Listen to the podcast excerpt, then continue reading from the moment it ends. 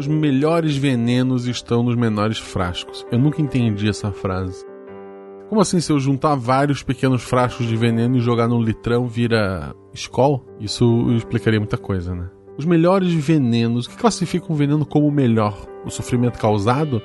O tempo para matar sua vítima? Eu acho que isso de veneno é gosto pessoal. Eu prefiro que demora a matar e que traz prazer no processo. Sim, eu escolhi o açúcar.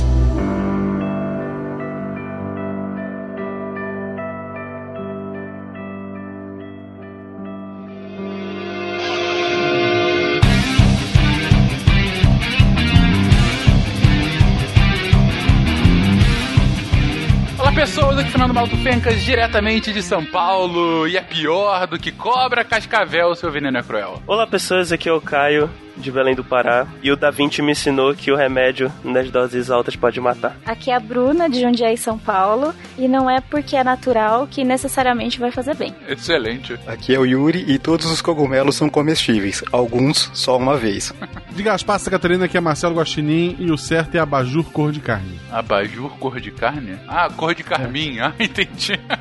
Você está ouvindo o SciCast, porque a ciência tem que ser divertida.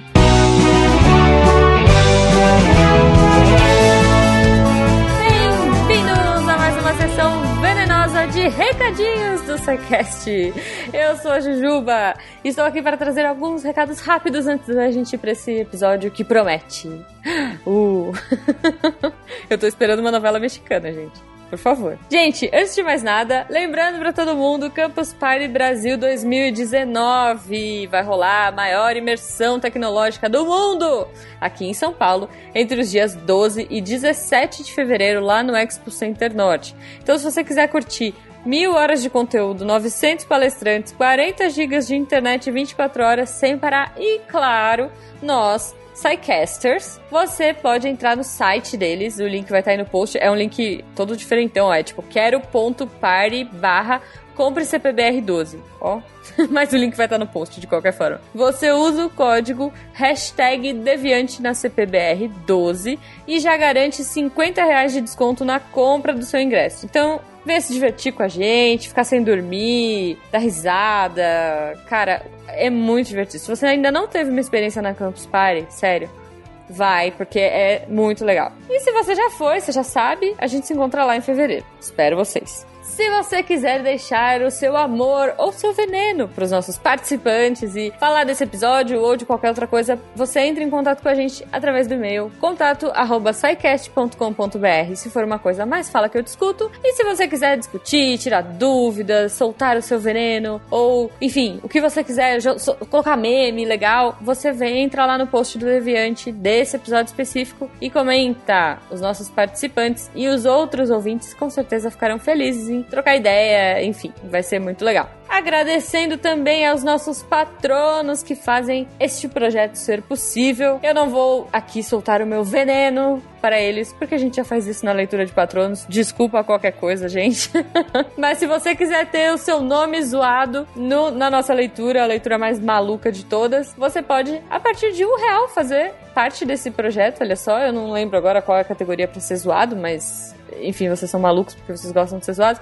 Mas tem lá todas as categorias bonitinhas. Vocês podem, a partir de um real, nos ajudar através do Patreon, PicPay e Padrim. Então, muito obrigada a todos que fazem a ciência ser mais divertida. Um beijo para todo mundo. Peguem seus soros antiofídicos, sei lá, e vamos pro episódio.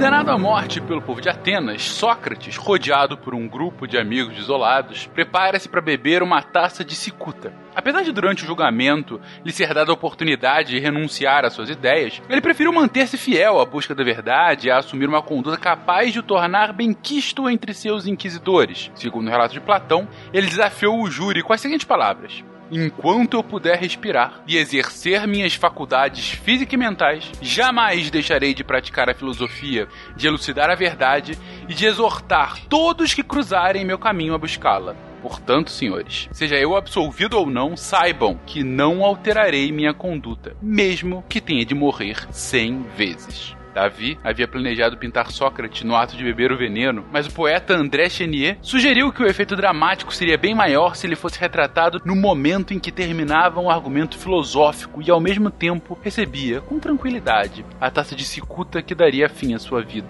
simbolizando dessa forma tanto um ato de obediência às leis de Atenas como um compromisso de fidelidade à sua missão. Estamos testemunhando os últimos momentos edificantes de um ser extraordinário. As Consolações da Filosofia, Alain.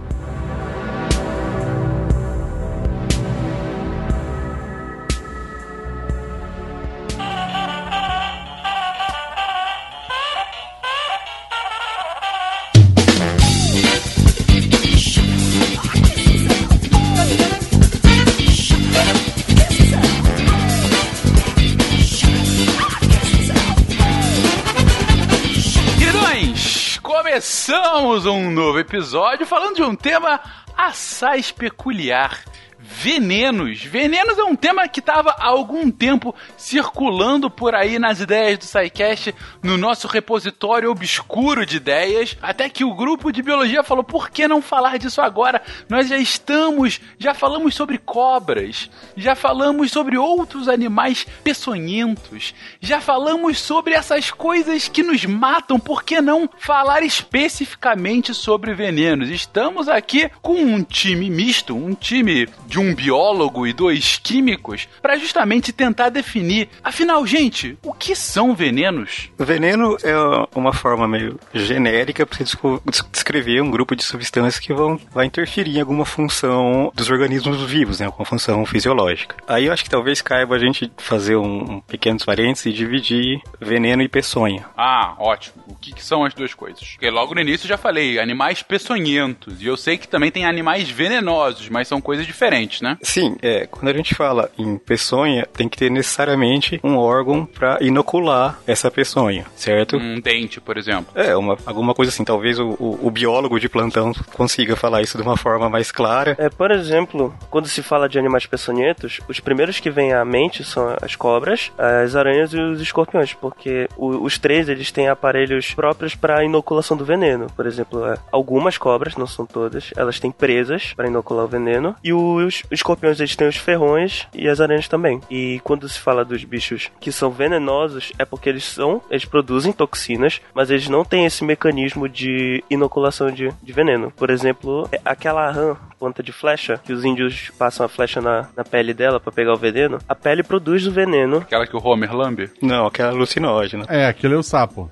Sim, Perdão. é mais como se fosse um um envenenamento passivo. O sapo ele não vai lá se esfregar na pessoa para se envenenar. É um mecanismo passivo de proteção que ele tem. Diferente da, dos outros animais, os animais peçonhentos, que eles usam o veneno para caçar. Ah, mas perfeito, Caio. Você falou justamente o que eu tava pensando aqui. Que então a peçonha é, é uma forma de defesa mais ativa, enquanto o veneno é, o mais, é mais passivo, certo? Isso, isso. Perfeito. E tem um motivo do porquê essa diferenciação ah, explícita, ok, entre o ativo e passivo, mas assim, tem alguma outra razão da gente fazer essa diferenciação? Pelo, pelo que eu sei, não tem muita diferença química entre os dois tipos de veneno. Mas é mais pela maneira que é inoculado mesmo. Pelo menos é o que, eu, o que foi ensinado. É o que o pessoal do Butantan também fala disso. Essa é a principal diferença é a maneira do envenenamento, se é ativo ou passivo mesmo. Não é tanto na, na Constituição. Hum. Bom, vocês acabaram de fazer uma definição básica, uma diferenciação básica entre veneno e peçonha. É, mas afinal, por que, que o veneno é venenoso? Ou por que, que a peçonha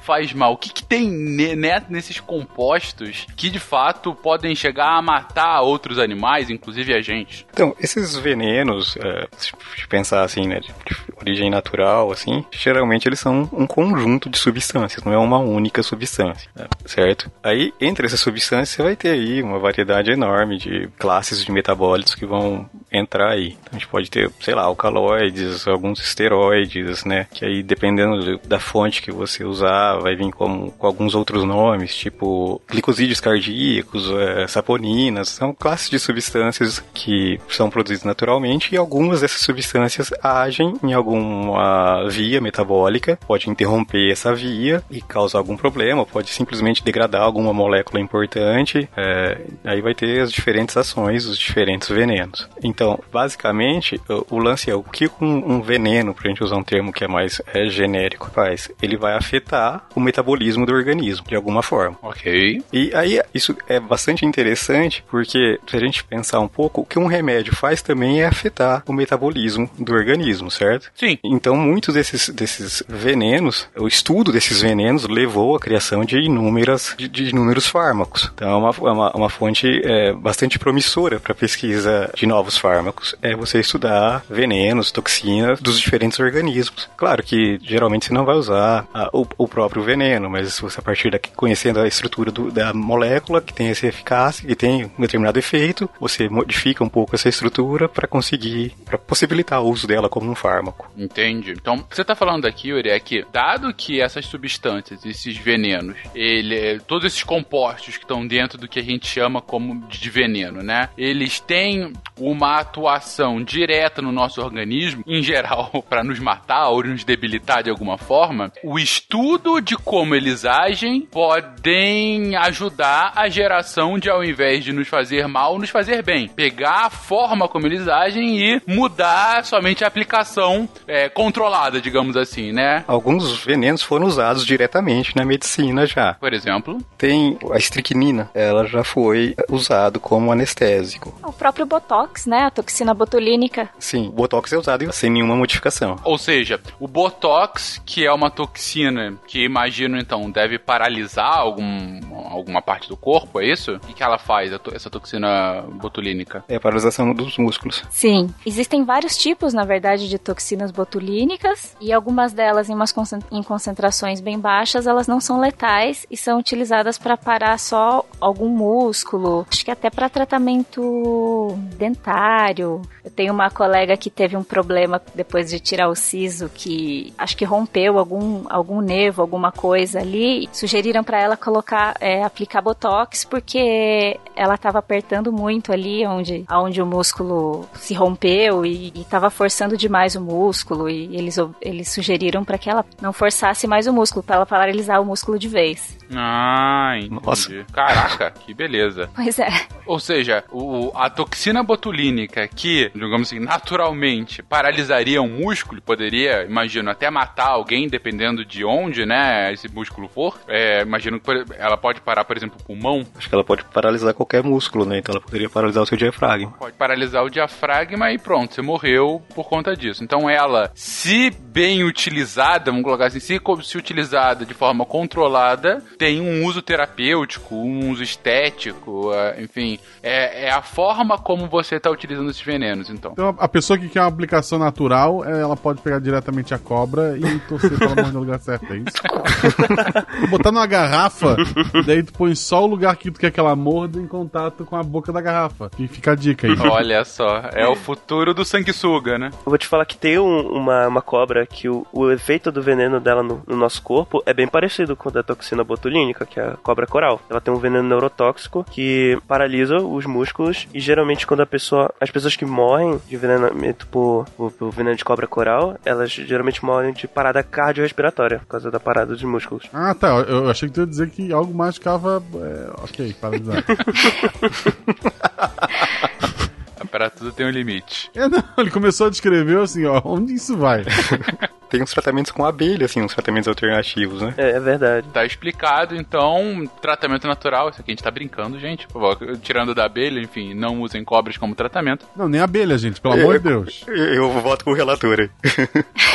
Mas, gente, o que, que, significa veneno? A, a palavra, digo, a, por que que veneno é veneno e não é cadeira? Bom, veneno vem do latim, venenum, e ele vem da, faz uma alusão a, a uma poção mágica aqui. É uma poção do amor. É relativo a Vênus, né? A deusa do amor. Caraca, sério? É. Em inglês, né, a palavra poison também vem de, eu não sei falar latim, é potionem, potionem, que potionem. significa Vamos colocar aqui no é. italiano, potionem. é, que significa poção, mas nunca teve assim uma, uma conexão, uma conotação positiva, foi sempre alguma coisa ruim. Sim, é, inclusive do, do inglês potion é bem também daí, né? Imagino, é a mesma. Ah, sim, acredito que sim. O amor também, dependendo do tipo de amor, ele pode ser danoso também. Olha aí. Caraca, será que é por isso? Tan, tan, tan. Desde o início já era uma crítica a esse conceito construído de amor? Todos os sertanejos universitários estão corretos, então. É isso, é isso. São todos venenosos. Músicas venenosas. E a menina veneno também, então. Menina Veneno. Puta, eu cantando assim. Menina, Menina Veneno era a grande abertura desse episódio. Esse é o veneno original, pô. É, verdade. Não, é, e, e é venenoso porque o cara tá ofendendo a menina, né? Por quê? Menina Veneno, o mundo é pequeno demais pra nós dois? Exato, meu Deus, qual é o tamanho desse casal?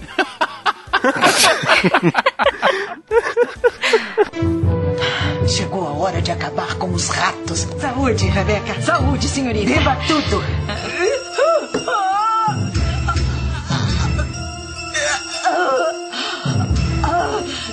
O ponto aqui então é, mais uma vez, dosagem, aplicação, etc. Mas a gente tem diferentes tipos de venenos e conhecemos alguns relatos assim: ah, esse veneno é muito tóxico, é muito letal. Como de fato a gente pode medir isso? Quando falam isso, às vezes eu me lembro das mensurações que fazem da capacidade nuclear da Terra. Hoje a Terra tem tantas bombas atômicas que poderia destruir nove vezes o planeta. E é aquela coisa, se destruir a primeira, já não precisa das outras oito. É algo parecido? Como, como que se faz uma conta dessa, gente? Esses ensaios de dose letal, você vai pegar o organismo teste, né? Camundongo, é, geralmente. Não depende do que exatamente, qual, qual a ação da droga, né? E você vai começar a administrar a droga para esse organismo teste. E o que a gente calcula é qual a quantidade de droga que mata 50% da população, da população teste, né? A essa dosagem a gente chama DL50. A comparação entre os entre as, as, drogas, eh, entre os venenos, entre a toxicidade desses venenos pode ser feita através dessa, dessa medida. E aí, tipo, você falou é, quanto desse veneno vai matar a pessoa, né? Então essa medida é feita em, normalmente em miligrama por quilo, né? Miligrama do veneno por quilo do, é, corporal do, da sua cobaia, do, do seu alvo, sei lá, se você quer matar alguém ou não. Ah, entendi. Ou seja, qual é a quantidade mínima de veneno necessária para matar aquela criatura? Isso. Hum, entendi.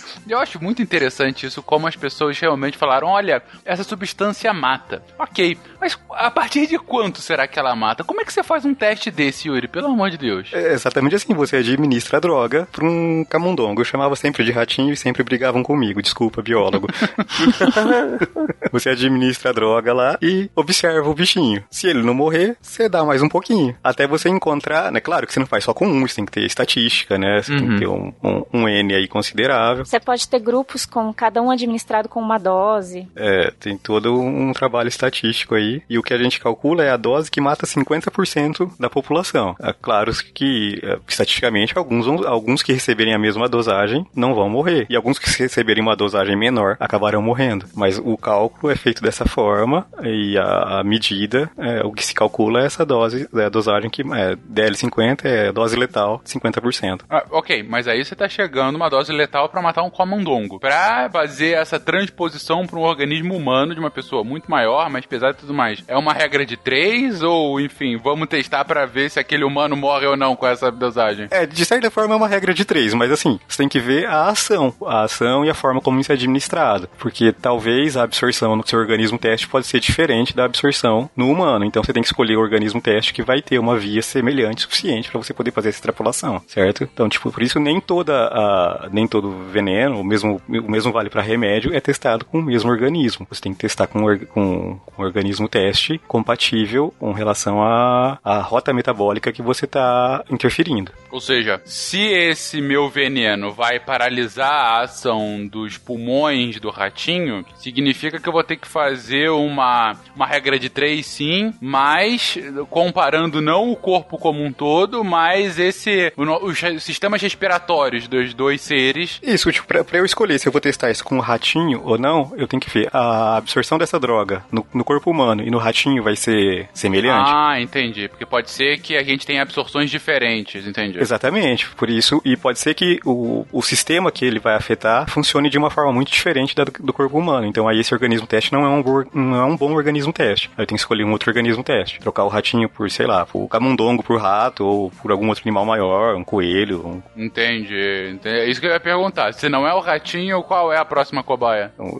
é, aí vai depender disso. Por exemplo, coelho, pode ser é, algum- algumas espécies de macaco, cachorro. Isso depende do, do sistema que você está estudando exatamente. certo? Os poucos trabalhos que eu tive com, com um organismo vivo foram sempre com, com camundongo. Mas tinha outros animais no biotério lá. Entendi, entendi. Enfim, são pesquisas sempre muito divertidas essa, como dá pra ver, né?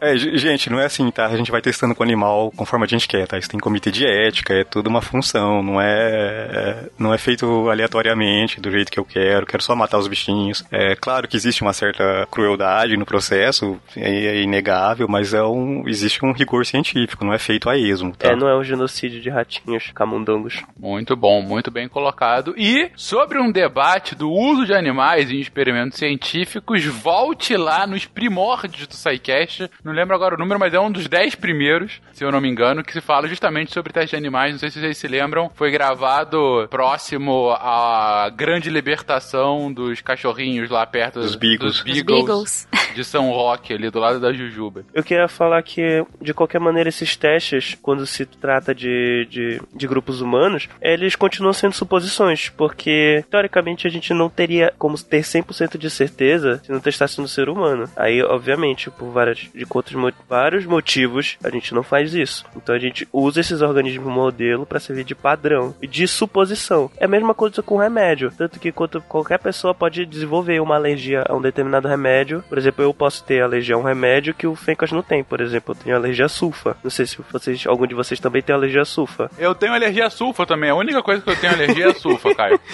High five aí da alérgico de sulfa. Bom, agora nossos inimigos já podem nos matar. É verdade. Já sabemos o caminho. Exatamente.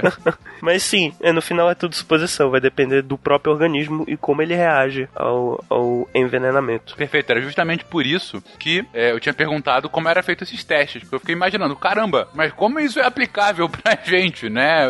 Eu espero muito que não tenham cobaias humanas. Que bom que eu estava certo. Mas assim, dúvida real. Hoje, ó, por motivos óbvios, não tem cobaia humana. Mas vocês sabem de algum relato que já se chegou a ter um tipo de cobaia humana pra um teste como esse? Eu acho que provavelmente durante a Segunda Guerra, tanto nos campos de concentração nazistas quanto os, os que tinham na Ásia, realizados pelos japoneses com os chineses, eles faziam alguns testes desse tipo. Eu sei, eu, eu posso afirmar com certeza que eles faziam outros testes mais cru- cruéis, tipo injetar tinta em olho de, de prisioneiros para ver como é que reagiria o corpo, ou até testava a diferença de gravidade, como de pressão, como é que afetava o corpo. Então acho que no meio devia ter algum teste com veneno, com cobaias humanas. Ok. Clima bacana, gente. Pois é, eu, eu me arrependi de ter perguntado isso nessa hora. É, veneno é isso aí, gente. Desculpa.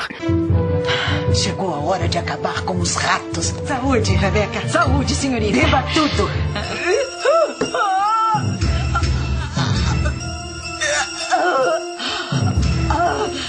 Bom, os venenos fazem mal pra gente em geral, podem ter ações positivas e ser bem administrados, mas vamos, aqui é o SciCast, aqui não é veneno faz mal, aqui é como que ele faz mal, como, de que formas divertidas e curiosas esses venenos podem nos matar ou nos debilitar, gente. Como o Yuri comentou, os venenos eles vão atuar em alguma via metabólica dentro da gente. Então a gente tem vários tipos né, de, de ações, como por exemplo os desacopladores da fosforilação oxidativa. A fosforilação oxidativa é uma via metabólica para a gente produzir energia, né, o nosso ATP. E existe toda uma cadeia de elétrons durante a fosforilação oxidativa e alguns venenos atuam atrapalhando essa cadeia. Então eles interrompem essa cadeia de alguma maneira. Ah, entendi. Então, uma das ações dos venenos é impedir que a própria energia seja passada da-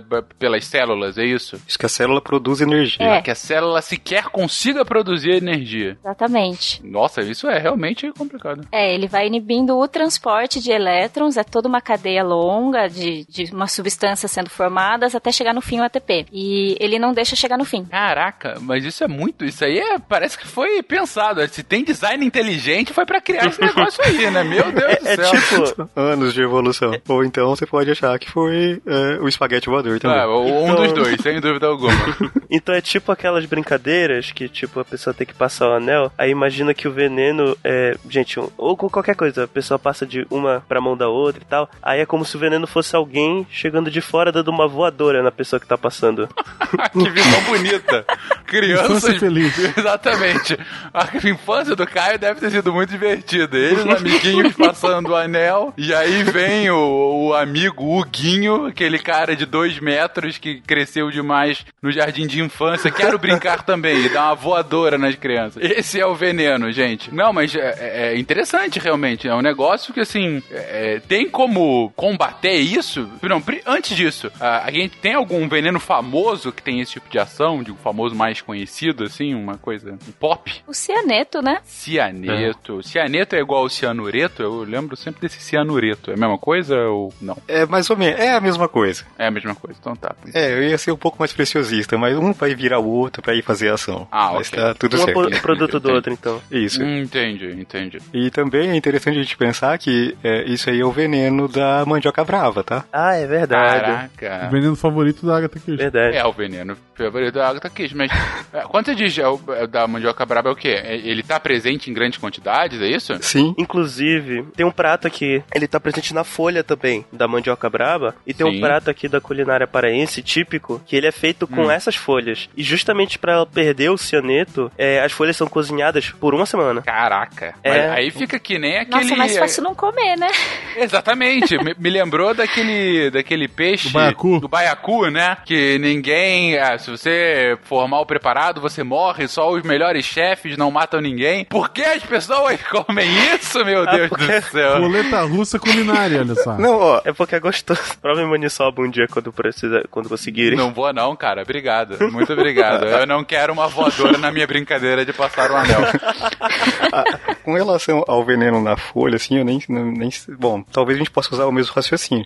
Mas tem uma. uma não, não é uma, uma ideia completamente absurda você pensar que uma civilização baseou sua alimentação numa planta venenosa. Porque, olha bem, é, essa planta não é venenosa só para o homem. Então, se a planta é venenosa, ou, ah, você vai ter uma concorrência menor. Não vai ter ah, outro animal que vai lá e vai comer isso aí. É, ainda mais esse tipo de efeito que aí deve ser pra todos os animais, né? Não deve ninguém imune a isso, né? É, vai ser uma coisa, é, é uma coisa meio geral, até para até tipo inseto ingerir isso vai ter problema. Então não é uma ideia absurda você pensar que tipo a- a- as po- populações basearam sua alimentação na, na mandioca e principalmente na mandioca brava, que é a, a variedade que tem essa uma concentração mais alta do veneno. Porque era, é, facilitava a produção numa época em que tipo para uma população que não conhecia os, Bom, a gente entra em outra discussão sobre defensivo agrícola aqui, que também não é bem o foco da, da, da brincadeira hoje. Mas eu entendo seu ponto. Dado que você não tem competição com outros animais, nem com outras pragas, né? Porque eles não vão atacar, já que elas vão morrer. Você tem muito mais disponibilidade, aí faz sentido que a base da. da- Se você tem alguma forma de consumir aquilo sem morrer, o que é sempre interessante para que você consuma aquilo, você basear a sua alimentação em cima disso. Sim, você tem uma explicação antropológica disso, quase, né? É, então, tipo, se a gente pensar, foi desenvolvido todo um, um, sistema para o consumo desses da mandioca pelos, pelos indígenas aí na, na região amazônica. Ah, eles deixavam a, a mandioca dentro do rio por uma noite, se eu não me engano, eu não lembro exatamente. Eu, eu vi isso quando eu morei em Manaus um tempo e fui lá em alguns museus e já ouvi essa história algumas vezes. Eles deixavam a mandioca ah, um tempo no rio até ela ter uma leve fermentação, ah, que isso aí já começava a, a eliminar esse, o ácido cianídrico. Depois isso, esse, a mandioca era ralada, né? Aí eles colocavam num, tipo uma corda de, de, de palha, que é, é tipiti, para espremer essa mandioca. Então vocês tiravam um, um caldo e a maior parte do veneno saía nesse caldo, assim, uma, uma- um caldo é, leitoso, esbranquiçado. Ah, então não, eu tô com É, então, esse tucupi tem que ser. É o que vai virar o tucupi, Ah, né? é verdade. É, porque o veneno tá ali ainda. Pra ele virar o tucupi, ele tem que fermentar e ferver, eu já não lembro direito. Ele tem que ferver por um tempinho também. É menos que, a, que o cozimento da- das folhas. Acho que é uma hora, duas horas. E adivinha só, Fix, também é comestível e, eu- e é muito gostoso, inclusive. Sério, sério. Hoje vocês não precisam mais disso, gente. Pato no tucupi é bom. Ato no tucupi é uma delícia. Já tem arroz e feijão, pelo amor de Deus. Mas você morre se você comer demais disso. Ah, mas qual a graça da vida? Vamos di- se divertir um pouco. Todo mundo morre um pouco todo dia, pô. Ok, é um argumento que eu não posso refutar. Mas entendi. Não, e faz sentido. sentido, e foi o que você comentou agora, né, Yuri? E aí, a partir do momento em que você tem a capacidade de perpassar isso, né? A capacidade de é, não morrer, enfim, é, você tem uma senhora vantagem, né? É, comparando com os outros potenciais competidores de alimentos da região que nunca vão comer aquilo. Então, excelente. Excelente. Mas outra pergunta que eu faria é: ok, comi mandioca demais. Ou estou num livro da Agatha Christie e fui envenenado por alguém, por um espião. Tem jeito? Morri? Já era? Tem alguma forma de eu não morrer? Não sei responder. Não. Nem eu. Não, então tá bom. Morri. Aparentemente morri. Aparentemente, foi bom te conhecer. Forte abraço. Não esqueça de cozinhar mandioca da próxima vez. É que não vai ter Na próxima. próxima Na vida. próxima vida. Verdade, né? Eu cresci numa cidade aqui do interior do Paraná, numa cidadezinha bem pequena, que tinha um distrito. Foi feita uma festa da igreja nesse distrito. Eu, eu tenho lembranças muito vagas disso. Isso aconteceu, eu era muito pequeno. E foi feito coxinha com mandioca brava. Mandioca brava é usada também pra fazer polvilho, né? Cara, se o final da sua história é todo mundo morreu, não continua. Eu sobrevivi. Eu não lembro de ter tido alguém que morreu, mas muita gente passou mal. Ok, mas aí as pessoas comeram muito e passaram mal, é isso? Sim, é- isso foi vendido, muita gente comeu, muita gente passou mal. E até era uma, uma piada interna da, da, da micro-região ali, que é, você é louco ou comeu coxinha do Ademar? Ademar é o nome do distrito, onde ocorreu a festa. O ser humano é uma coisa fantástica, né? As pessoas poderiam ter morrido e aí vira piada. É, é um negócio impressionante, né? É o rir pra não chorar, pô. Exatamente. Lembra aquele dia que quase todo mundo foi envenenado por aquelas coxinhas malditas? Ah, como foi engraçado, né? A pessoa ri comendo outra coxinha. Exatamente, velho. Tem uma historinha, obviamente, de como foi que descobriram que eram sete dias pra perder o veneno. A história é simplesmente de que começaram a cozinhar as folhas e cada dia diferente ia um índio pra provar seu valor e aprovar a maniva, que é o, é o nome que se dá pra esse preparo das folhas da mandioca. E aí sete índios morreram, até descobrirem que precisava de sete dias. Ah, viu? Cobaias. Voltamos à questão de cobaia. né? Aí, voltamos nas cobaias. Inclusive a população cantava, né? Um, dois, três e. que horror, cara.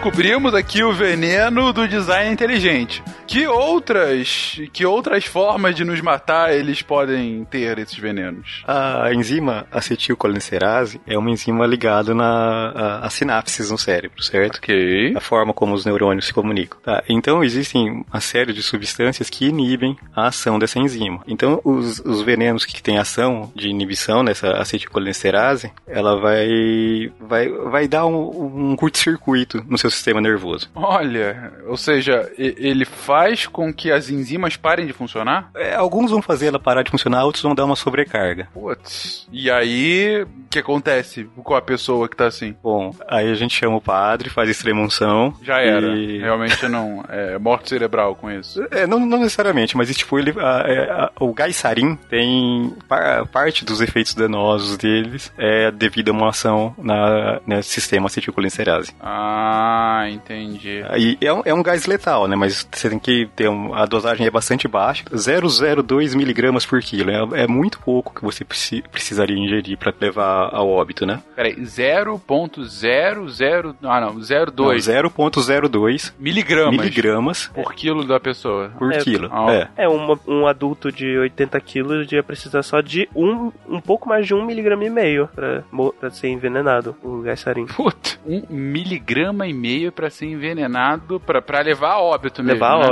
Caraca! Por quê? Bom, então, só pra retomar a explicação, o gás ele acaba fazendo com que a enzima que ajuda o cérebro funcionar, ou seja, fazer as sinapses, pare de funcionar ou entre em curto-circuito. Ponto é, seu cérebro morreu. Seu cérebro não funciona mais. Exatamente. Caraca! Aí, como eu disse, né, alguns vão acelerar, né, vão tipo dar essa sobrecarga e outros vão interromper, vão diminuir essa ação. Então você pode usar um como antídoto do outro. Só que Isso tudo é meio complicado de se fazer, entendeu? Você tem que ter muito bom de matemática aí. Ah, entendi. Ou seja, se tem um tipo de veneno que para totalmente as enzimas, interrompeu o cérebro de funcionar. Isso. E tem outro que sobrecarrega. Se de alguma forma eu conseguir calcular a medida exata para um anular o outro, um vira antídoto do outro. Isso, mas é extremamente complexo isso, tá? É assim, Caraca. pode parecer muito simples falando um é antídoto do outro, mas não, não é tão fácil a vida. Tô vendo, né? É a síndrome dos três patetas do, do Sr. Burns, de verdade? É quase isso. Que coisa, cara. Bom, enfim. Gente, pra quem não sabe, ah, o exemplo que o Yuri deu agora do gás sarin, ele ficou particularmente famoso nos anos 90, porque foi o gás que uma seita ah, ultra religiosa no Japão usou pra hum, fazer ataques ao metrô de Tóquio e matou algumas pessoas, inclusive. Tanto que esse é um dos motivos que até hoje as cidades japonesas não têm cestas de lixo. Não tem nenhum lugar onde colocar alguma coisa escondida, né? Alguma coisa pública escondida. Uma lixeira, alguma coisa assim. Justamente como consequência desses ataques, como uma forma de coibir, né? Você deixar um, um pacote misterioso que de repente começa a soltar um gás em que com 2 miligramas você mata quase que a população inteira, né? E caraca, eu tô ainda muito impressionado com a ação dele. Eu sabia que era que matava, não sabia como. É horroroso pensar nisso, né? Acho que aquele ataque da Síria também foi Gassarim, não foi? É, exatamente. Na, é, mais recentemente, bem lembrado, Bruna, na Guerra Civil Síria,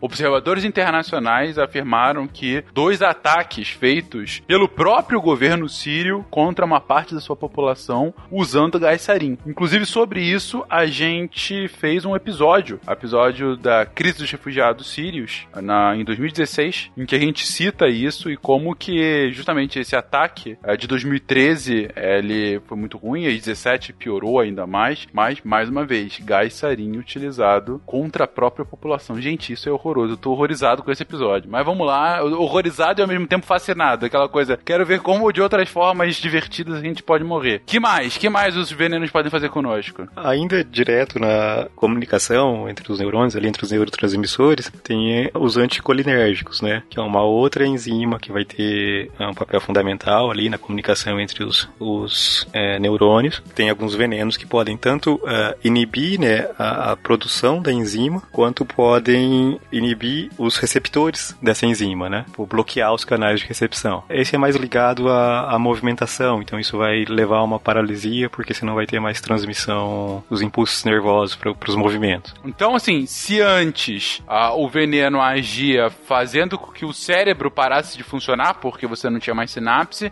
nesse o cérebro até funciona, só que ele não transmite do seu funcionamento para os músculos, e daí paralisias potenciais. Exatamente. Eita, que beleza. Aí tá a botulina, né, que a gente já comentou um sim, pouco. sim. E o curare também, acho que o Caio já falou, né? Curare? O que, que é o curare? Curare, ele era usado pelas tribos da Amazônia, da região do, do rio Amazonas, do rio Orinoco, e ele era produzido a partir de um cipó. E para produção desse, desse curare, o que ia ser depois é, colocado nas pontas das flechas, é, usava o, o, o centro, tipo, descascava o cipó e usava só o, o, o cerne dele ali, macerava isso, depois fazia uma infusão a frio mesmo com ele e tirava também uma água leitosa, que essa água leitosa tinha esse curare, tá? Tinha o efeito. É, Então você podia ah, molhar ali as, as pontas das flechas, né? Isso vai secar e vai ficar impregnada a substância ali e ela vai ter essa ação é, da acetilcolina, certo? Entendi. Então é, é o leite do cipó. É, basicamente. E realmente existe relatos de que na- nesse processo de produção, a pessoa ali que produzia isso, isso aí, pra ele acertar ali, se a- ver se a dosagem estava boa, ele provava ah, esse leite. E ele não tinha nenhum problema, porque o, o mecanismo, os compostos ativos, as moléculas ativas, não, eram, não são absorvidas pelo sistema digestivo. Então ele tem que tentar entrar em contato direto. Quando você atira uma flecha, ela vai perfurar né, você e vai entrar direto em contato com a corrente sanguínea e tal. E aí você vai ter o efeito. Eita.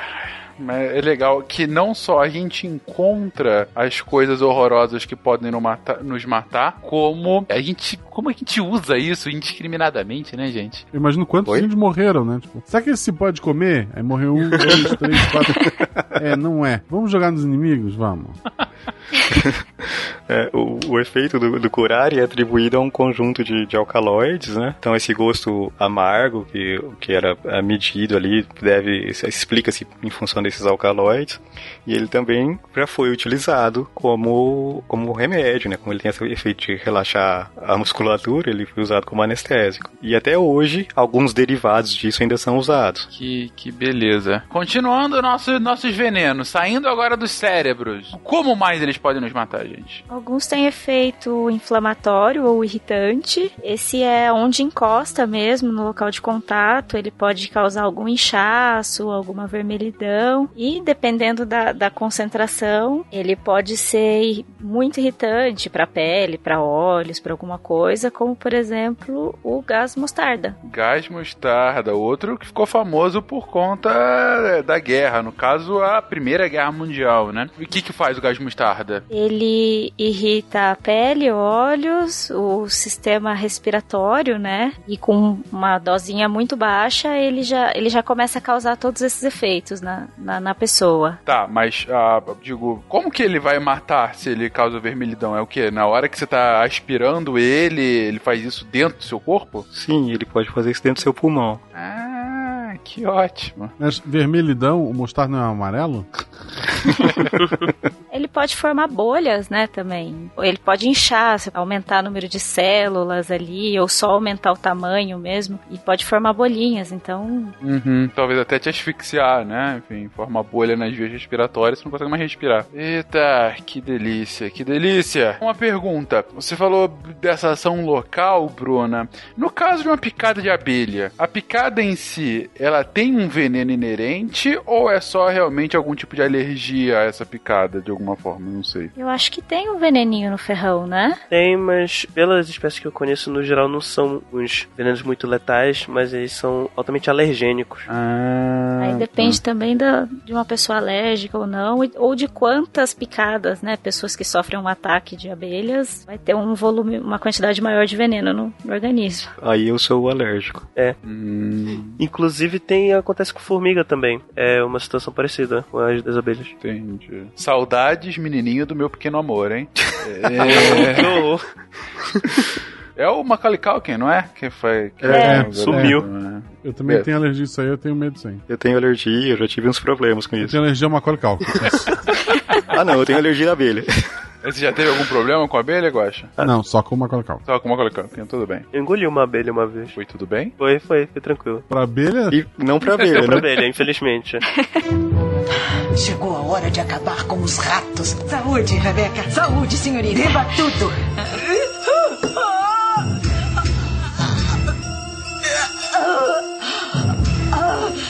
Alguma ação de veneno mais longo prazo, gente? Porque tudo que vocês estão falando aqui é consumiu, morreu, né? Enfim, inoculou de alguma forma, tá morto em dois segundos, teu cérebro não funciona mais, você não consegue mais respirar, tem bolha na sua via respiratória, você, suas células, cara, eu tô indo muito impressionado com isso, suas células não conseguem mais produzir energia, mas tem alguma coisa assim um pouco mais de longo prazo, aquela ação, é, aqueles plots de também livros de Agatha Christie que o Bordomo fica envenenando aos pouquinhos a sua patroa rica, enfim. Tem isso de fato acontece? veneno que mata aos poucos, o amor, que a gente já falou. Tá?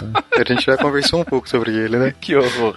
Alguma coisa um pouco menos abstrata. Não, a gente tem é, série de substâncias que vão ter, vão ser mutagênicas, né? Isso vai ser, é, bom, aí depende da dose para ver a velocidade com que isso vai levar, vai ser letal, né? Mas o que que é uma coisa mutagênica? É alguma coisa que vai alterar ah, o, o DNA, certo? Isso, isso pode ser tanto físico, um agente físico, químico, é, ou químico ou biológico, né? Então, tipo, só a, a radiação ultravioleta, ela é, de certa forma, mutagênica. Entendi, porque aos poucos ela vai alterando. Entendi, ok. Ah, A gente pode pensar em uma coisa mais, ah, um pouco mais violenta, tipo, alguma coisa que seja radioativa, né? A gente tem, teve o caso de Goiânia lá, um acidente com Césio. Ok. Aliás, querendo ouvir mais sobre isso, tem um episódio só sobre isso, gente. O Caio comentou sobre a, como é chama? A talidomida no começo do cast lá. A talidomida, é ela é teratogênica, né? Ela leva a uma formação, ela leva a uma, uma modificação do DNA dos, do, do feto em crescimento. A talidomida, a gente comentou um pouco no cast de orgânica sobre ela. Era um remédio para náusea. A- ainda é, né? Só não é mais ah, é indicado para grávidas. A gente pode pensar também em questão de metal pesado, que você vai, isso vai sendo acumulado no seu organismo. Aí vai ser bem esse caso aí que você vai é,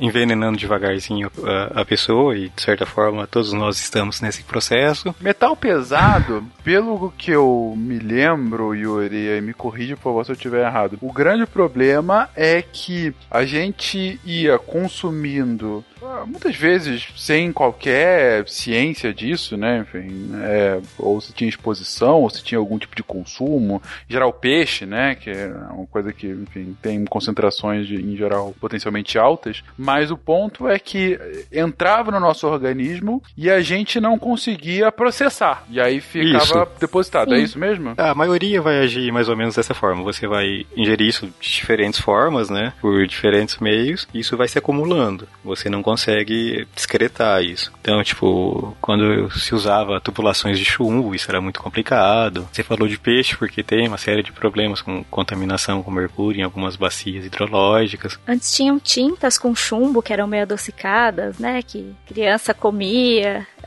É, que a gente pintava os brinquedos com chumbo e se colocava na boca. Usava-se chumbo na gasolina para aumentar a octanagem, né? Então, isso já não, não se faz mais. E sobre esse, essa história do mordomo que o Fencas comentou, eu lembro de um episódio, eu acho que era de House, que no final ele descobre que o que o cara tinha era envenenamento por ouro pela própria mulher. Mas de propósito pra matar o cara? Sim, ela tava pondo ouro de pouquinho na comida dele, alguma coisa assim, pra matar ele. Ouro mata alguém a vida Jujuba, por favor. Jujuba já comeu ouro, hein? Já comeu ouro. Eita, Ju. Comeu ouro. Comeu a Jujuba é dessas, cara. Comeu ouro, óbvio que sim. Ela diz que sai tipo um Ferreiro Você Rocher. acha que, que a Jujuba tá de brincadeira aqui, Yuri? Ela é alto nível. Rapaz, Pois é, Jujuba, foi bom te conhecer. Mas caraca, realmente. E então envenenamentos aos pouquinhos de fato podem funcionar. A grande maioria desses venenos que citaram até agora, gente, enfim, no início era o bateu, morreu, né? Agora vocês comentaram de alguns que é aos pouquinhos uma hora, sua hora vai chegar, né? Vai se acumulando, vai se acumulando, até que não tem mais volta. Mas tem algum veneno que tem volta? Digo, enquanto, enfim, se eu consumir ele agora, eu tenho algum tipo de desgaste, de, sei lá, eu fico incapacitado de alguma forma, mas daí algum tempinho, de repente, lá vou tá novo. O próprio álcool, né? Álcool é um veneno? Polêmica no SciCast! Por que isso? Ele vai afetar o seu organismo, ele vai afetar uma via metabólica sua, vai te deixar meio grog, e se você parar de tomar, você vai eliminar e vai ficar bom. Mas se você continuar tomando, tomando, tomando, você vai morrer em algum momento. bem devagarzinho, fica tranquilo. é só não ter pressa.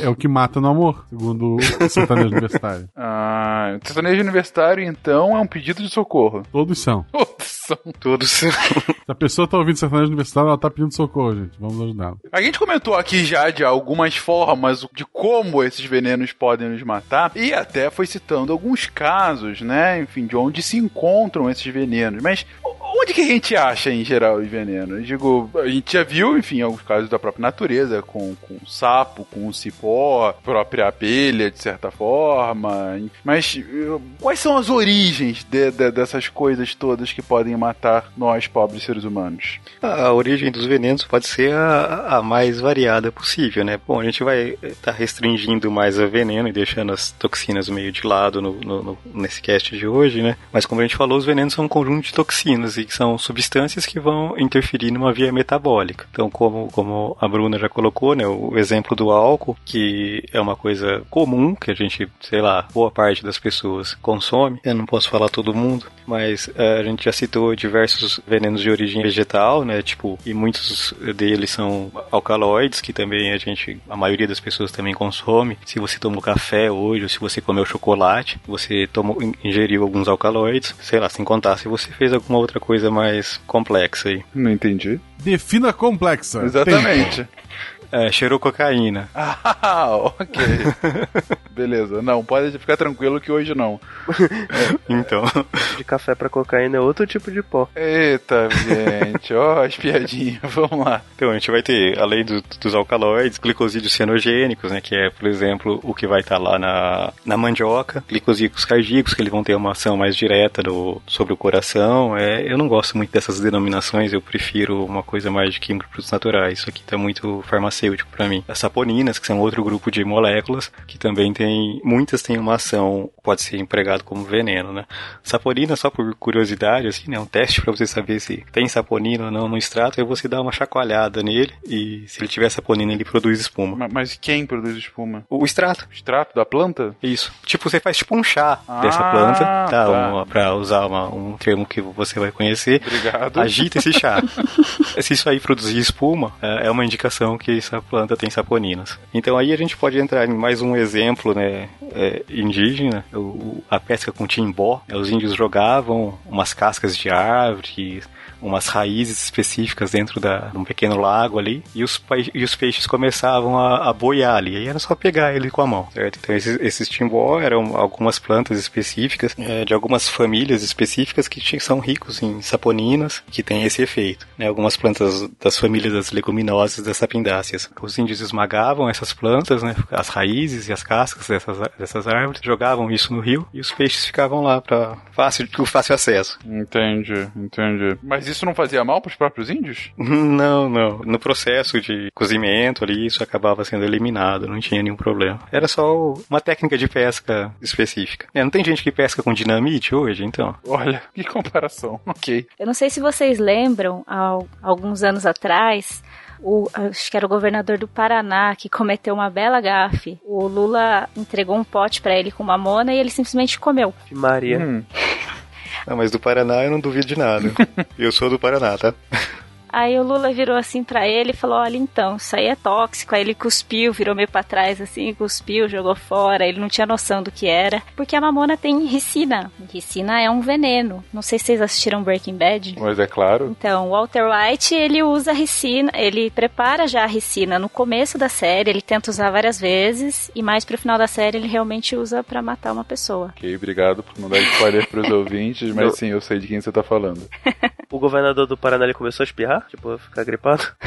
Acho que ele já, não sei nem se ele chegou a engolir, né? Eu não lembro direito da história. Eu lembro que, eu lembro que foi uma gafe muito comentada, foi muito zoada. Acho que foi o Requião. Eita, que beleza. Mas uma outra que eu tô aqui na lista, noz moscada também é? Deus do céu, tudo no- nos mata? Alguém colocou aqui, noz moscada sim pode levar à demência. Pode levar à demência noz moscada? Quem escreveu isso, gente? Pergunta é quem come noz moscada? Não, noz moscada é gostoso. Eu gosto de ah, eu moscada gosto de noz também. moscada. Só, só que uso pouco, né? O efeito psicoativo se deve à miristicina, Miristicina. é, presente na noz moscada. Aham. Uma superdosagem produz convulsões, palpitações, náusea, dor generalizada no corpo e delírios. Delírio. Eu lembrava que ela era alucinógena. Que coisa maravilhosa, realmente. Não, mas tipo, o que é usado é, como tempero, assim, é uma dose muito pequena, pode continuar usando sem problemas. Põe uma pitadinha, né? É, quantidades pequenas, tranquilo. Posso continuar usando enquanto a noz moscada não começar a falar comigo. Quando ela começar é porque já tá começando a bater o efeito. É, aí eu acho que você pode se preocupar. Beleza. É, é um bom indicador. Chegou a hora de acabar com os ratos. Saúde, Rebeca. Saúde, senhorita. Beba tudo.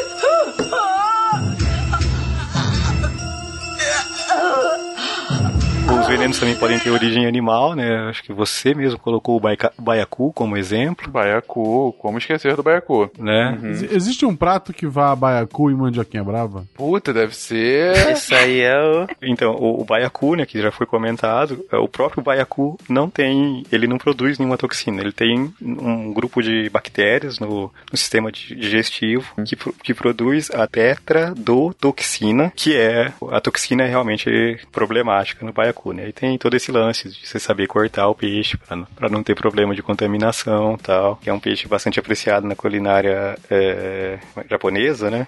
Como eu disse, a vida é uma aventura, então. Ah, pra mim não tem a menor necessidade disso aí. não, vou pegar aqui a ideia que o Guache acabou de passar. Você, chefe, que quiser atrair sua clientela, talvez pela última vez, faça aí o seu prato de baiacu, filé de baiacu com purê de mandioquinha. Mandioquinha braba. Cobra, cobra antes, tá, gente? Cobra antes, sem dúvida alguma. Meu Deus, realmente um, vivendo perigosamente. Tem mais um tipo de veneno que é bem comum de origem animal, que são os venenos de ação proteolítica. E o que acontece? O, os venenos de ação proteolítica eles degradam as proteínas das células. E, e quando se degrada as proteínas das células, elas basicamente morrem, causa morte celular, e a partir disso necrose do tecido. Então, uma característica bem marcante do veneno proteolítico é a necrose decorrendo do envenenamento. Por exemplo, algumas cobras, como a jararaca, e algumas aranhas, como a famigerada aranha marrom, elas têm o veneno proteolítico. E elas podem causar, picada dessa de jararaca e de aranha marrom, podem causar necrose. E por conta disso, pode, a pessoa pode acabar perdendo um membro, mais pra frente morrendo também. Pra entender, necrose é o lugar onde você é picado apodrece. É, é a morte do tecido celular. Então, o, o, o tecido celular apodrece, fica com aquele aspecto meio cinza. E aquele tecido deixa de, de funcionar. Ele perde a sua função. É como se você tivesse um tecido morto no seu corpo. Tanto que se cortar um tecido necrosado, a pessoa não sente nada. Volta dois meses atrás. Fencas, vamos pegar essa ideia de fazer um cast sobre venenos, vai ser legal, os ouvintes vão adorar. Sim, tô vendo. não, mas é importante, pô, utilidade pública aí, pessoal. Tomar é, cuidado. pois é. Falando de alucinógeno, o veneno de alguns desses sapos de ponta de flecha, que são esses sapos que são venenosos, eles. Alguns sapos não são tão venenosos assim, então tem relatos de algumas pessoas lambendo esses sapos e tendo algumas por conta disso. E vomitando. Aí sim, o Homer. Exato. Chega a pupila de lata, assim, né? Uhum, exatamente. Com relação a sapo, também tem é, vários relatos de, tipo, cachorro que é, come um sapo e tem aí problemas, né? Você tem que acaba envenenado. É, o que já aconteceu com o meu cachorro é comer porco espinho. E aí... Ah, o meu cachorro já fez isso também. E aí ele espinho? ficou cheio de espinho e. com a boca toda com a arrebentada. boca toda arrebentada depois, exatamente. Não foi legal. É, ele teve que tirar aqueles. Nossa, foi horrível. Ah, tinha uma cadela minha já mordeu o sapo. E como ela, era, ela é pequena, um puduzinho, fez bastante efeito nela. Aí, por sorte, a gente achou um veterinário e a gente tava viajando e aí a gente conseguiu aplicar um, um soro nela. Porque o. Era, acho que era veneno neurotóxico até, porque ele causava paralisia muscular, que ela travou numa posição. E a gente, ainda bem que a gente conseguiu agir a tempo. Pra cachorro pequeno é realmente perigoso morder esses sapos. Nossa, posso imaginar. Onde mais, gente? De onde mais vem tudo isso que nos mata? Bom, foi falado então da origem animal, origem vegetal e temos a origem mineral, né? Tem os metais pesados. Aí sim. Aí sim. aí sim, você gosta deles? claro, heavy metal. Tem alguma explicação pra esse aí sim Nossa. ou é solto assim mesmo? Tem um certo amor ao mercúrio. Não era heavy metal mesmo. Ah! ah Faz mais sentido. Me deixa mais tranquilo. Alguns metais a gente até precisa é, ingerir em quantidades pequenas, né? Como por exemplo o zinco, mas em quantidades maiores vai fazer mal. E alguns não têm função biológica nenhuma, como por exemplo o chumbo. Se ingerido, ele pode causar é, uma doença chamada saturnismo. Seria melhor se fosse o mercúrio que causasse saturnismo, né? Desculpa, piadinha astronômica. Mas continue. Muita gente já foi contaminada por, por, por chumbo antigamente. Eu até comentei, né, que eles usavam em tintas, eles usavam em várias, várias coisas, né? Sim, sim. Tem um caso famoso, relativamente recente, não sei se vocês se lembram, daquela empresa de brinquedo, Mattel, que lá pro final dos anos 2000, ela teve um mega recall lá nos Estados Unidos por conta de intoxicação por chumbo, que eles venderam uns brinquedos, né, uns bonecos de tinta mais vermelha, e aí viram que na verdade o boneco tinha sido do fornecedor da tinta, lá era do interior da China, sei lá, e ele não seguia o padrão limite, né, máximo de chumbo para aquela. Nem se tem algum limite máximo agora, eu realmente desconheço. Mas enfim, tinha muito além do que o tolerável naquela tinta. E brinquedo, né, gente? Brinquedo, criança às vezes principalmente coloca na boca, né, e tudo mais. E aí aí, logo depois da, do início da venda do boneco, você teve diversas internações hospitalares das crianças que tiveram contato com o boneco. E aí foram ver que foi realmente o chumbo da tinta do brinquedinho lá das crianças. E a Mattel ficou, teve que pagar uma multa gigantesca, fazer um recall que foi ainda mais caro do que a própria multa. Foi um efeito assim bombástico pro valor de mercado dela. Ela teve uma queda de um quarto do valor de mercado dela nos próximos seis meses. Foi um troço assim impressionante mesmo. A marca. É que envenenar criança não pega bem, né? Não, é. Exatamente. Não, não é tão legal, né?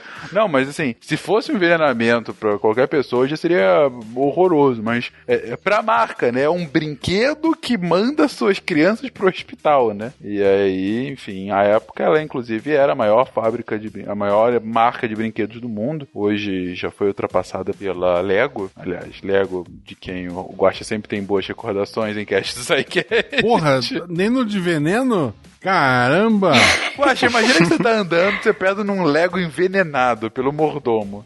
Mentira, eu continuando aqui. Mas, enfim, isso é um, um caso muito emblemático, né, corporativo, porque a partir daí a Mattel mudou totalmente a sua seu sistema de, de compras, né, de, de gestão de compras. Por conta disso, começou a olhar com mais cuidado para os seus fornecedores. É isso, só queria falar isso para eu mostrar que Fencas também é cultura. Continue, por favor, Bruna, te interrompi. Então, o, o saturnismo que o chumbo causa, é, os sintomas são é, dores abdominais severas, paralisia, declínio cognitivo, linhas azuladas na gengiva, constipação. Então é, é tranquilo, assim, os sintomas da, da contaminação por chumbo. Além do chumbo, a gente tem o mercúrio, né, que também acho que o Yuri já citou. A intoxicação por mercúrio pode se dar por conta de, de bacias contaminadas, até pela, pela exploração de, de ouro, que, que usa mercúrio né, no garimpo. Lembrando que o mercúrio, o, a forma tóxica dele, na verdade, não é a, a elementar, e sim a forma orgânica. O mercúrio metilado, quando ele, quando ele se associa a um, a um radical, a um grupo metil, ele se torna realmente muito tóxico. É o, é o realmente o perigoso pra gente. Uns sintomas de contaminação por mercúrio são dor de estômago, diarreia, tremores, depressão,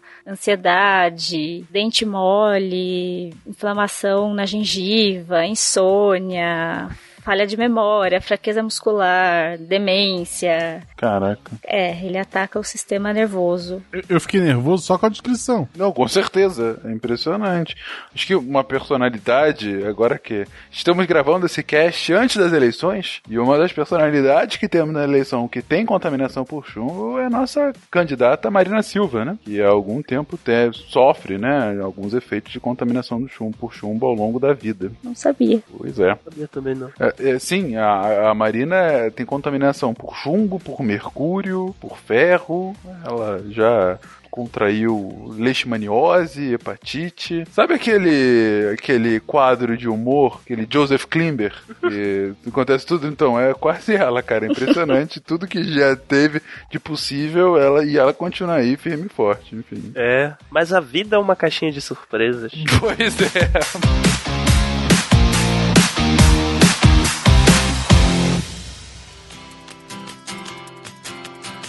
Com relação ao, ao, ao, cromo, né, um outro, um outro metal pesado que causa uma série de problemas, é, o, o cromo ele existe com diferentes é, valências, né, diferentes estados de oxidação, ah, como a Bruna já colocou sobre o mercúrio ser mais ativo em uma determinada forma, né, que ele é mais é, biodisponível. O cromo em um estado de oxidação específico, né, cromo 6, cromo hexavalente, ele também é, leva uma série de mutações, ele é bastante danoso à saúde, Talvez vocês tenham assistido aquele filme é, Erin Brockovich, é uma mulher de talento, uma mulher com a Julia Roberts. Então ele conta, naquele filme, conta o caso de um processo contra uma empresa ah, que havia ah, causado a contaminação de um lençol freático em determinada região com cromo hexavalente e tiveram diversos casos de, de câncer, né, malformações é, nas crianças ali é, em função da, da contaminação pelo, pelo cromo hexavalente. esse íon é bastante usado na indústria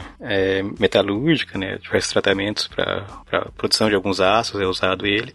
E eu não sei se ainda é usado, mas ele era bastante usado em cortume. Eu, eu não sei se ainda usam é, para esse fim. Né? No tratamento de couro, ele também era bastante empregado. E ele é bastante complicado. Ele é um agente mutagênico, bastante já bastante documentado a ação dele, né? Então já bastante comprovado o efeito nocivo no organismo. Eu não sei, talvez aí alguns já tenham feito algumas aulas de química é, analítica experimental usando esse, esse ímã, que ele tem uns testes de precipitação que são feitos com ele. Eu fiz, eu usei na faculdade. Mas claro, é, uma coisa não tem nada a ver com a outra, né? Tá ali dentro do tubo de ensaio, não, não bebi ele. Guaxa, nas suas aulas experimentais você também usou cromo, assim como eu? Não, só, só figurinha cromo.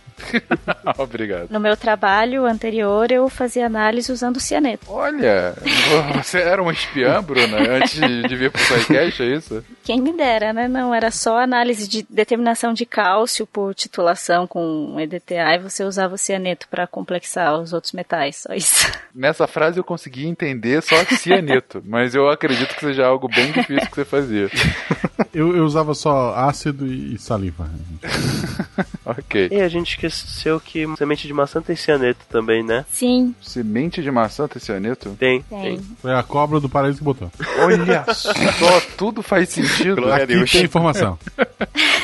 Tudo começa a fazer sentido. Que a cobra do, do paraíso ela podia ter dito pra Eva comer a mandioquinha brava, né? Teria resolvido tudo de outra forma. E aí tem também o arsênio, né? O arsênio, ele é, ele é muito tóxico. Existe uma agência no- nos Estados Unidos para substâncias tóxicas, registro de doenças, e ela faz, ela faz um ranking baseado na toxicidade e com a chance da exposição humana. Então, aquele que está facilmente, mais fácil disponível e com a toxicidade. E o arsênio é o número um. E o arsênio, então, é, é a forma mais efetiva de você, mais fácil, mais cu, de menor custo-benefício de você envenenar alguém. Você, nessa sua história como espiã, você pode confirmar isso, Bruna? Sim. Sim, olha só. É, ainda confirma, né? Ela começa, Condenou todos nós. começa a mostrar o jogo.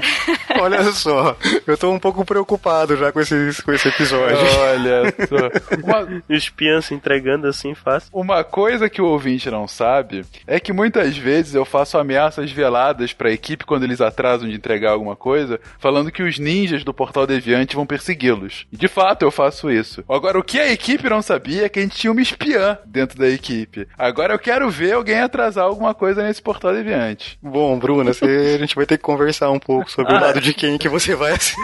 Ô, ô Fencas, então todo esse tema foi só uma desculpa pra você saber vários motivos pra poder tratar dos, das pessoas atrasadas, então, É, né? Eu não posso confirmar nem negar essa afirmação. Continua, Bruna. Então, quer dizer, o Arsênio então seria o mais disponível pra isso. É, é, seria o mais fácil da gente de fato utilizar. Sim, pela disponibilidade dele e por ele ser realmente muito tóxico. É, você pode inalar ou você pode ingerir ele. Ele vai interagir no seu organismo com alguns, gru com alguns grupos, grupos sulfidrilas, e vai afetar a atividade de algumas enzimas. Então ele pode afetar várias coisas dentro, dentro do seu organismo, assim. As doses também são super baixas e ele já foi muito usado, né, pra, pra matar pessoas. Não, é um que volta e meia também em livros, né? Enfim, que falam de venenos. Hoje em dia, enfim, não é uma coisa tão comum hoje em dia. Não sei se já foi também, né? Coisa tão comum você ver, ah, morreu envenenado por arsênio. É, ignore as notícias sobre espiões na Ru da Rússia e na É, Inglaterra. não, enfim, exatamente. Mas de fato, é, principalmente você vê envenenamento por arsênio em relatos mais antigos, né? Em relatos é, de Grécia, Roma, né? Enfim, Egito, né? que Você tem esse tipo de uso. que mais, gente? Continuando. Então, né, de, de um modo geral, né, os, os elementos radioativos, né, nesse- quando eles sofrem a fissão, ah, eles liberam partículas de alta energia que são danosas por, for por natureza, como é que eu vou falar isso? Vão, é, são partículas com muita energia que com, com que elas interagir vai acabar sendo tendo algum problema, né? Por assim dizer. É, a gente já comentou sobre o Césio, que teve o caso lá de, de Goiânia, é, o Césio 137. É, é, também é importante lembrar que são alguns isótopos específicos que são radioativos, tá? Não é todo Césio, inclusive o Césio 137, ele é bastante raro. Então a gente tem o polônio 210, tem diversos outros isótopos que são usados. A medicina emprega muitos desses isótopos para fazer exames, para alguns tratamentos específicos, né? Tipo radioterapia, mas claramente são elementos que causam uma série de, de problemas se esse uso não for bem controlado, certo? É, e mais sobre isso, gente, tanto nosso episódio de energia nuclear, que a gente cita um pouco disso nos dois episódios, né? Lá, também dos primórdios do SciCast, e, claro, no episódio sobre o acidente de Goiânia, né? Do Césio 137, a gente fala exatamente como que eh, ele acaba matando as pessoas que por ele são contaminados. O polônio é, é um outro elemento radioativo. No processo de decaimento, ele também vai levar essas partículas é, de alta energia, mas uma coisa mais, assim, é um pouco diferente dele é que ele é um tanto quanto volátil. No caso de, de Goiânia lá, ele era um pó, né? Era o cloreto de césio, que era o, o que tinha dentro da cápsula, então ele era um pó, embora bastante é, solúvel, né, em água, uhum. que facilitava um pouco a, a, a dispersão dele o polônio ele chega a ser volátil, então ele pode ser disperso pelo ar. Ou seja, é ainda mais complexo de você conseguir de você controlar, controlar, isso. né? É aquela lógica. A gente já citou em casts passados quando a gente falou de tecnologia militar. Um dos motivos pelos quais as armas químicas foram proibidas, bom, não só isso, como a gente citou outros aqui, né? Gás sarin, gás mostarda, etc, é pela volatilidade que elas têm. Ou seja, a partir do momento que você, sei lá, abre a cápsula onde ela estava e solta, o controle que você tem de quem de fato vai ser afetada por essa arma é muito baixo. Então, por exemplo, pode bater um, um vento e aquele gás mostarda que originalmente era para ser utilizado contra o exército inimigo, de repente tá indo para o vilarejo que tá ali perto, né? E em geral as convenções de guerra proíbem qualquer tipo de armamento em que uh, você não tenha controle sobre seu uso, né? Que você tenha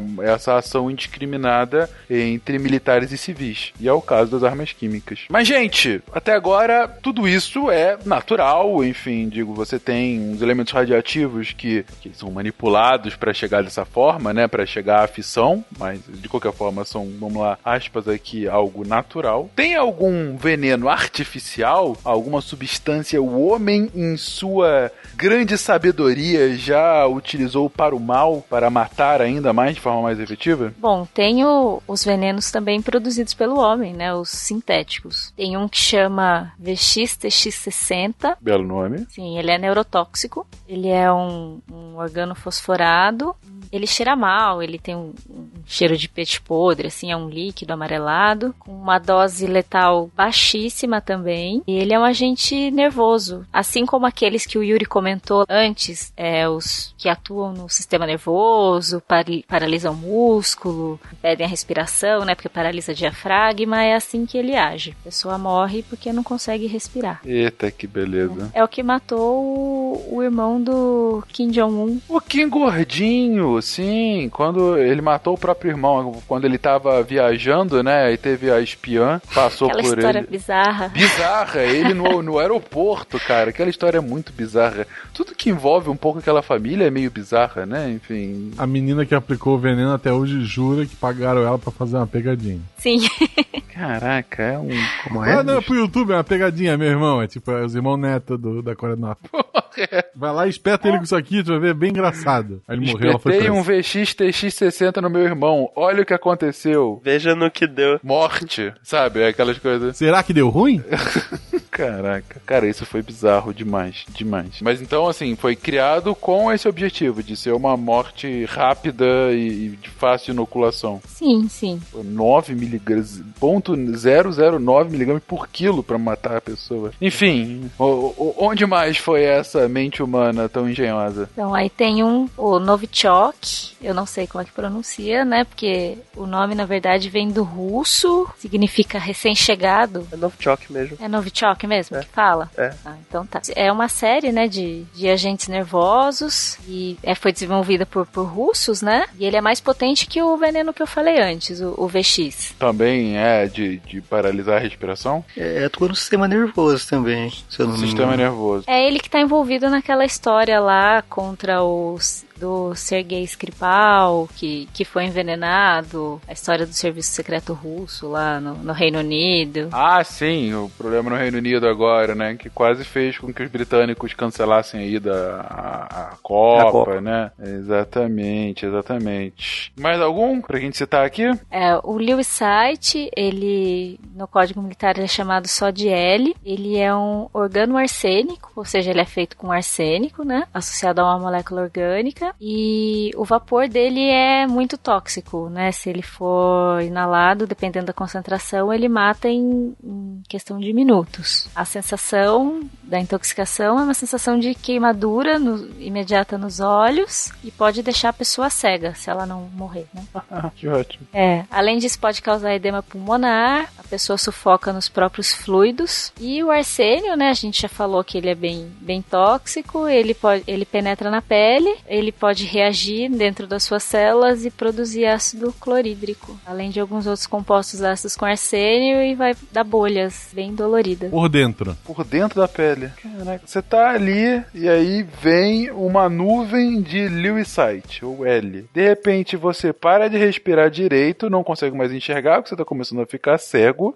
Você tem um edema pulmonar e aí, como tá, tá fácil, sua pele começa a arder em bolhas de ácido clorídrico. O ser humano é realmente muito especial para fazer formas divertidas de matar, né? Realmente tá é, de o parabéns. de crueldade é... É impressionante, cara. É impressionante. E o pessoal fala que não presta é cobra. Cobra vai lá, te morde, tu morre tranquilinho, paralisado. Exatamente, de boa, né, cara? Isso porque ela só te morde se você mexer com ela antes, mesmo sem perceber. Ela não ataca de boa. graça. Isso, gente. Não mexa com a cobra.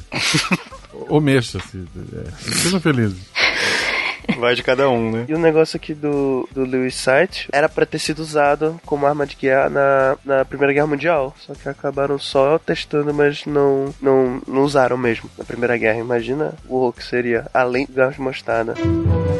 Chegou a hora de acabar com os ratos. Saúde, Rebeca. Saúde, senhorita. Beba tudo.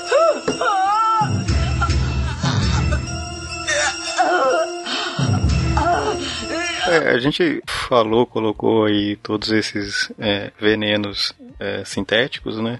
Mas de- com esse, todos com essa finalidade, é, nem sei o que falar, mas venenos também são usados na agricultura, né? Tipo, é, agrotóxico, defensivo agrícola, sei lá qual nome você prefere usar. Boa parte desses é, acabaram sendo desenvolvidos a partir desses gases é, que inicialmente pensados como arma química, né? E, e- mas eles têm, bom, a gente também pode entrar numa outra discussão sobre a, a forma da agricultura, mas certa com, com o modelo que a gente tem hoje, é, esse uso de venenos na agricultura é, é meio que é, é, não, você não tem muito como fugir disso, né? Teria que se mudar o modelo para realmente é, dispensar o uso de agrotóxico nessa agricultura de monocultura é complicado. Sim, é, a gente inclusive no Brasil tá tendo uma, uma discussão política, né, com relação à aplicabilidade ou não de alguns tipos de defensivos agrícolas, né, enfim, Sim, dosagem é. máxima e coisas do gênero. É, tem uma discussão no momento sobre isso. Exatamente. É uma discussão bastante importante.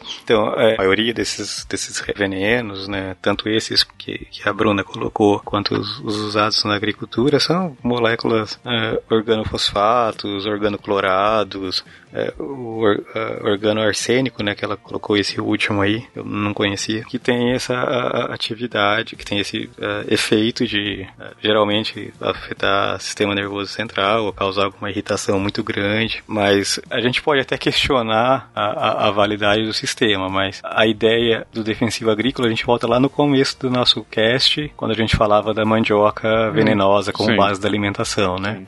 Bem Tem análogo. todo um modelo de agricultura que foi baseado dessa forma, que a gente usa- emprega hoje, que teria que ser revisto para mudar realmente, para efetivamente possi- é, possibilitar a mudança disso. Bom, é é uma discussão que de fato eu acho que nem cabe a gente nesse cast ter aqui, mas sem dúvida é algo para ser considerado, né? É, enfim, a gente já comentou isso no cast de agricultura, foi um cast bastante é, complexo de se fazer e, e polêmico, enfim. Mas sem dúvida a gente vai ter que revisitar isso em outros momentos e Então, e, e um problema de muitos desses agrotóxicos é que eles acabam, da mesma forma que a gente comentou sobre os, os metais pesados, eles acabam se, se acumulando no organismo, né? Eles são solúveis em, em é lipossolúveis, né? solúveis na gordura, então eles acabam se acumulando no, no tecido gorduroso no corpo.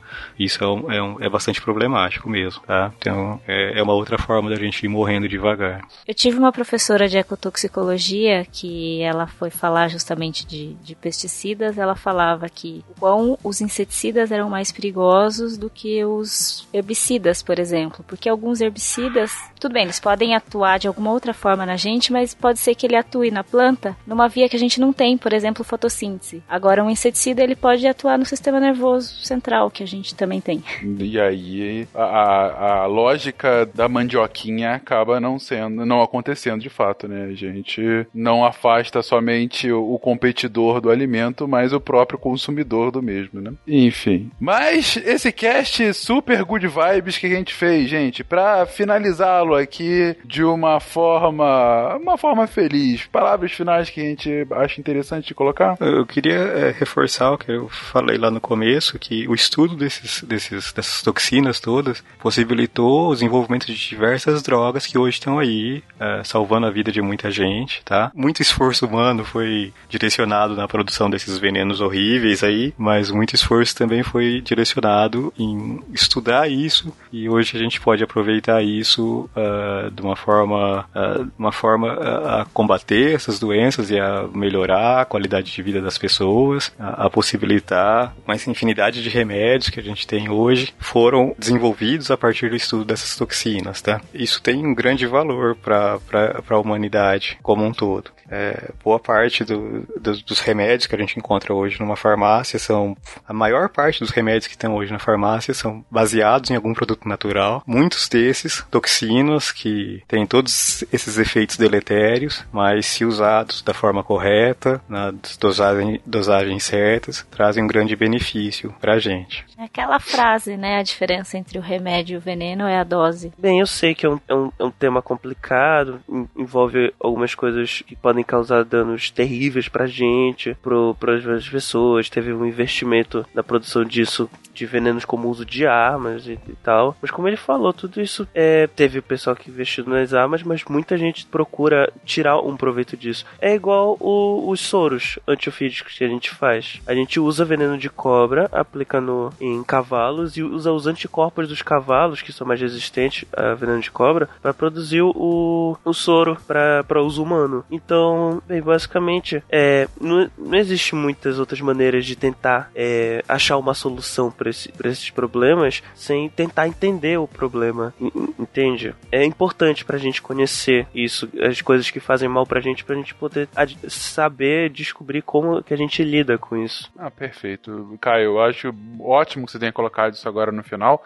No início do cast eu fiz muita piada com relação a, putz, como é que você vai fazer o experimento nisso e tal. Mas, sem dúvida, se você tem um, é, tantos elementos com potencial de matar pessoas, né, ou de realmente debilitá-las de alguma forma, sem estudar para saber como que é o funcionamento, é, como que de fato eu posso ter algum agente que seja, que, que consiga evitar esse funcionamento, enfim, que eu saiba as consequências disso, quanto tempo até eu poder agir e tal. Sem ter esse estudo, fica num achômetro. E aí você simplesmente não, não tem. Você não, não tá atacando o problema, né? É, e, e, é daí a, relevância desse tipo de estudos. Uh, mais uma vez, estudos sempre pautados né, com a ética que foi constituída ao longo do tempo, né? Uma ética médica, uma ética científica ao longo do tempo, mas estudos fundamentais para que a gente tenha, é, às vezes é justamente uma questão de uh, sobrevida mínima, né? E isso, enfim, mais uma vez a ciência uh, mostrando pra gente como de fato fazer com que o bem-estar uh, possa continuar. Né? Guache, alguma coisa final? Só lembrar os ouvintes, né? Como já dizia o poeta, a vingança nunca é plena, mata a alma e envenena. Puta, o, o senhor Madruga não poderia ficar de fora do cast.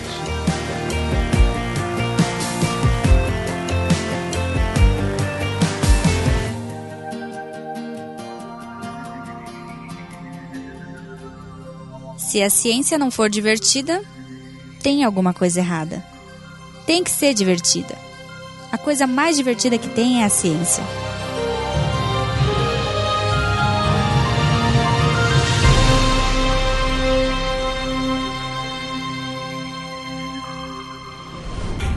Este programa foi editado por Tapcast. Edições e produções de podcast.